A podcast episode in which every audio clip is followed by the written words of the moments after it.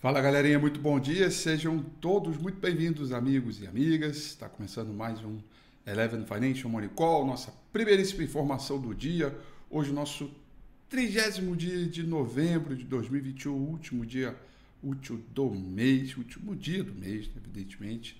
Tem informação da Petax, tem toda a movimentação das carteiras para o mês que está apontando aí fechar no terreno negativo. E mais um dia que certamente a gente vai flertar com a região dos, dos 100 mil pontos em função de todo o mau humor que está no mercado internacional. Na última sexta-feira, a gente tinha o um mercado vivendo um espasmo, veio aí uma nova variante descoberta na África do Sul, dados desencontrados, o mercado deu uma panicada, aversão ao risco, treasury despencaram, dólar caiu e bolsas vieram a ladeira abaixo com outras moedas e o ouro subindo. Né? No pregão de ontem, o mercado internacional buscou algum alívio, amenizando algumas situações, trazendo aí a realidade da Ômicron, né? que é uh, essa variante da Covid-19, que tem um índice de transmissibilidade muito mais alto, um, uma taxa de mutação bem mais elevada do que todas as demais já encontradas, né? É, e evidentemente ainda está cedo para falar nas fatalidades, né? mas a pergunta que fica no ar é se as vacinas que aí estão seriam capazes, eficazes para combater é, é, essa nova variante, essa nova cepa. Né? E aí, hoje pela madrugada, logo no momento ali, lá pelas 4 horas da manhã, vem uma matéria de capa no Financial Times é, do CEO da, da, da Moderna, né, da, da Moderna, onde ele diz que é, a vacina dele não é eficaz e que demoraria um pouco mais para que, é, né, que, que as pessoas pudessem é, é entender o, o, o, até o período exato que vem a vacina, que isso demoraria um pouquinho mais e que precisaria estudar um pouquinho mais, etc. E aí volta os temores de lockdown, desaceleração da economia global, é, volta a preocupação com a inflação por conta da interrupção da cadeia global, é, voltam questões que já estavam endereçadas né, e que provocariam inflação, é, e aí fica uma coisa é, é, de novo é, com, com, o ritmo forte. Eu acho que eu quero pegar aqui a, fa a fala da Vanessa, que eu acho que remete bem é, para onde a gente está indo para o mês de dezembro. Né? E a Vanessa diz o seguinte: ela diz.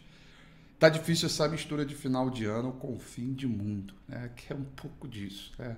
É, evidentemente tem um pouco de humor aí, é, é, e é verdade, né? Mas é, né? porque a gente sempre tem essa sensação de que a gente está vivendo o fim do mundo por conta da pandemia, que é algo inédito na humanidade. Né? E o vírus está lá, o vírus é bravo, mutação né? e vacina. E aí fica é, o tempo todo é, essa discussão é, das questões é, sendo colocadas. Eu, eu, eu enquanto. Sim, todas as vezes né, que a gente tem alguns movimentos é, de mercado brasileiro né, é, versus mercado internacional, eu sempre procuro priorizar o mercado internacional. Né? É, como, como a crise né, política gerou os movimentos, eu tendo a priorizar agora as questões locais. Eu sempre acho que se essa PEC dos precatórios for resolvida da maneira como está inicialmente planejada, a gente alivia um pouco o movimento porque a gente já foi na frente.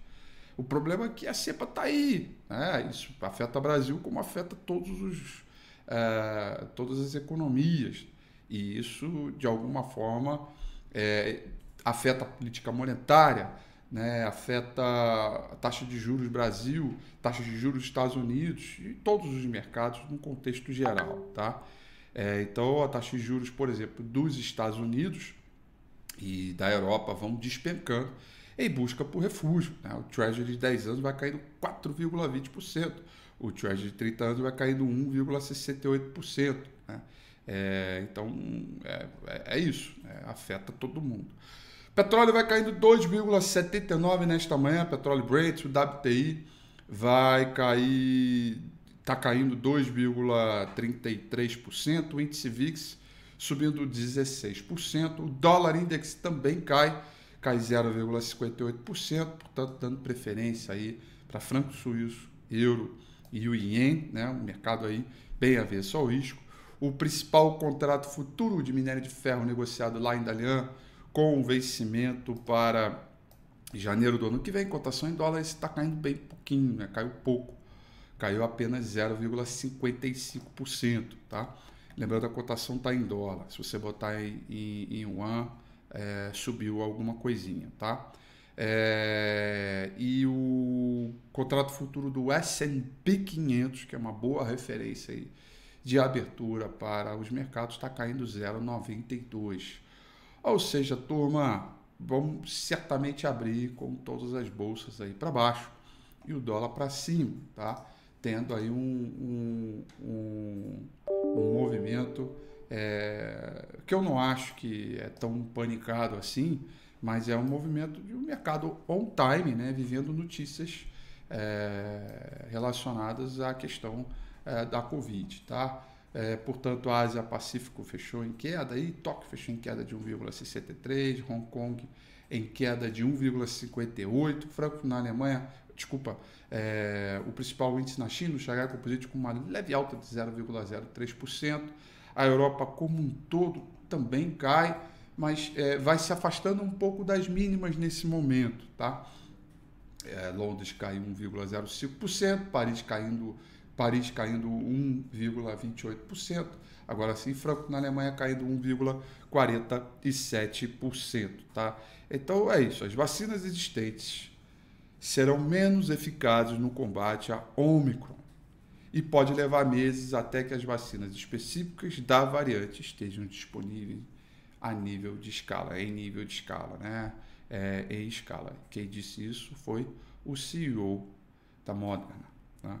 É, e aí, essa preocupação com a eficácia das vacinas existentes contra a OMI vão empurrando o mercado de modo a sinalizar de novo a versão ao risco nessa terça-feira, com ações na Europa caindo junto com os futuros é, do, do, do, mercado. Ontem, o presidente Biden né, botou panos quentes também sobre uh, todo esse noticiário. Falou que, poxa, não deverá decretar lockdown de que peraí, pera lá, que não é bem assim, né? E, e aí, para hoje, a gente vai observar aí o testemunho do senhor excelentíssimo chairman, presidente do Banco Central americano, o Powell, né? o famoso JP, uh, eh, que ele uh, já na, na, na, na testemunho de ontem disse, abre aspas, uh, Está aqui, ó. O recente aumento dos casos de Covid-19 e o surgimento da variante Ômicron representam riscos negativos para o emprego, que é aquele maximum employment, né? e a taxa eh, e a atividade econômica e aumenta a incerteza sobre a inflação. O que também pode postergar um pouco mais né, a, a questão ligada às taxas de juros. Né? É, e aí. Mais complicações por aí. De um outro lado interessante de todas estas questões uh, é, de mercado, queria ver aqui com vocês que uh, os dados de PMI, de manufatura e não manufatura, da China mostraram expansão e que começam a vir um pouco em linha dos dados de lucros industriais e também dessa, desse ritmo de retomada que a gente está vendo no mercado chinês, o que é, também é positivo é, para os mercados emergentes. Então, não são só notícias ruins é, em função dessa nova cepa no mundo, temos também os materiais básicos é, tendo um comportamento misto e, da sua grande maioria, até alguns subindo, alumínio, barra de aço subindo é, com o mercado, né? O minério de ferro subindo e se mantendo acima dos 100 dólares, né? A Vale de reduzir a estimativa de produção e os PMIs de manufatura e de serviço superar as expectativas, está aí. Não, só, não são só notícias ruins a respeito desse movimento, né? E agora a gente vive um período ali interessante porque é o seguinte: como é que fica a decisão do Banco Central brasileiro diante desta nova realidade aí? Né? É, vamos manter o mesmo pace, mesma aceleração de elevação de juro é, aqui do Copom? Né? Fica essa pergunta, é uma pergunta interessante. E é uma pergunta séria, não é irônica não, porque se a gente vem para novas medidas restritivas, né, é, a gente não precisa ter esse, tudo isso, porque naturalmente a gente, força a redução de demanda. Né?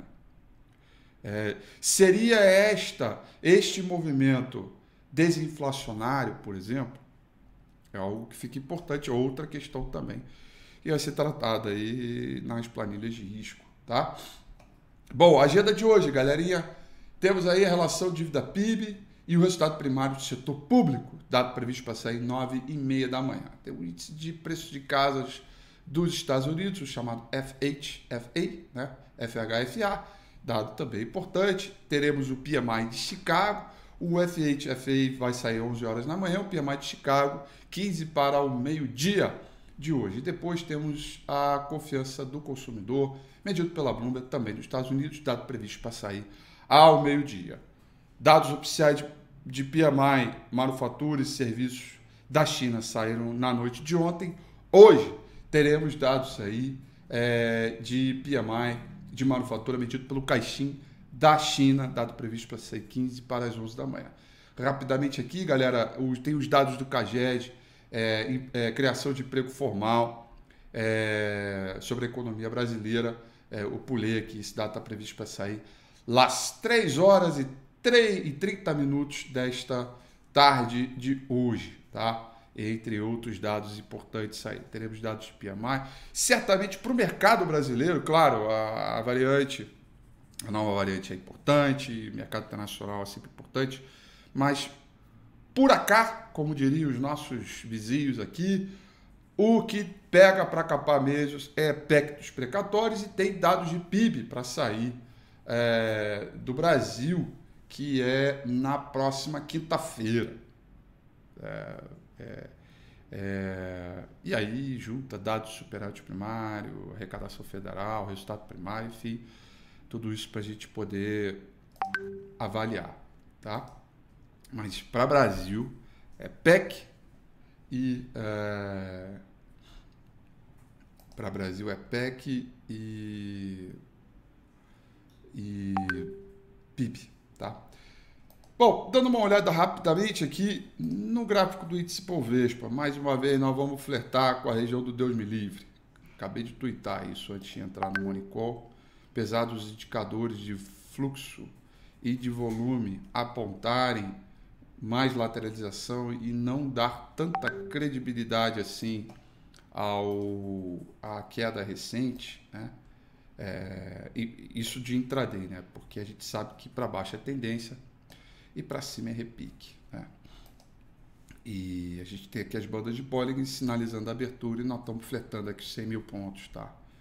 Vamos fletar com essa região mais uma vez. Se perder esse ponto, o caminho está livre para buscar os 93.300 pontos, podendo ter aí alguns enroscos pelo caminho, tá? É, bom, a velha máxima não mudou, né? Para cima é repique, para baixo é tendência, o mercado segue ainda costurando uma tendência de baixa. A gente viu no domingo com a FI passado que tínhamos, é, e ainda temos, né, muitas divergências de fundo avaliados pelo market breadth, né? Quando a gente vai avaliar uma reversão de tendência, a gente vai olhar indicadores de momento, perde momento, a gente vai olhar depois divergências, que é o que já mostrei, depois a gente vai olhar é, toda a, a, a, a qualificação é, do, do, do, price action no contexto geral para saber se confirma ou não confirma É, bom, primeiro indicador de amplitude e depois o price action, né? É, e, e, e, e, até agora, dos quatro movimentos, ele já tem dois, né?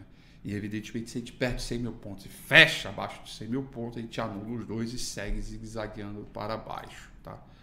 É...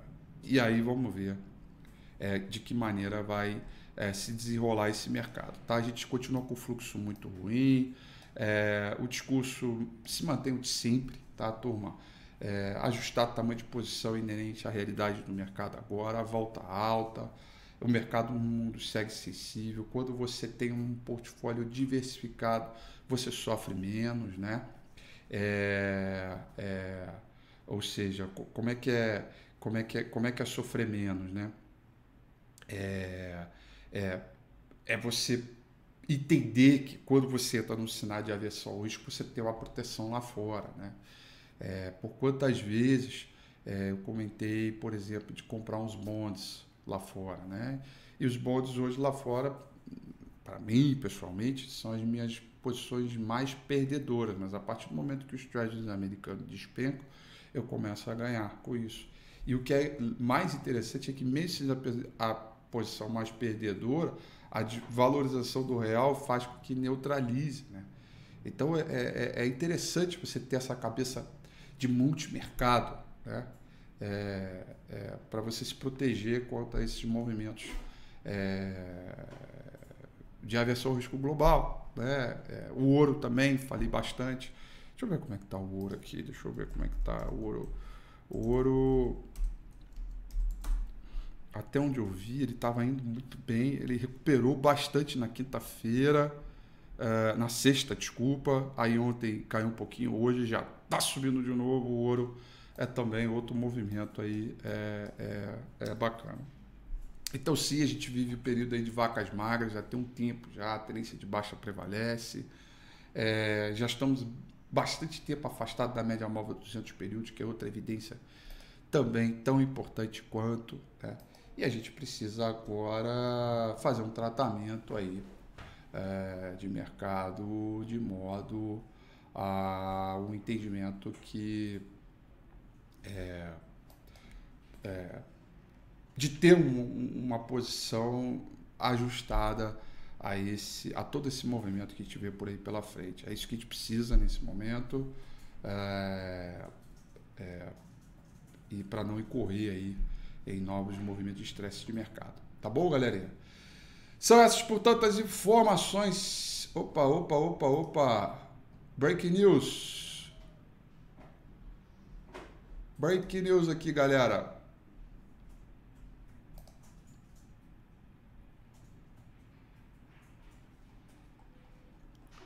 Deixa eu só confirmar se é o que eu estou pensando.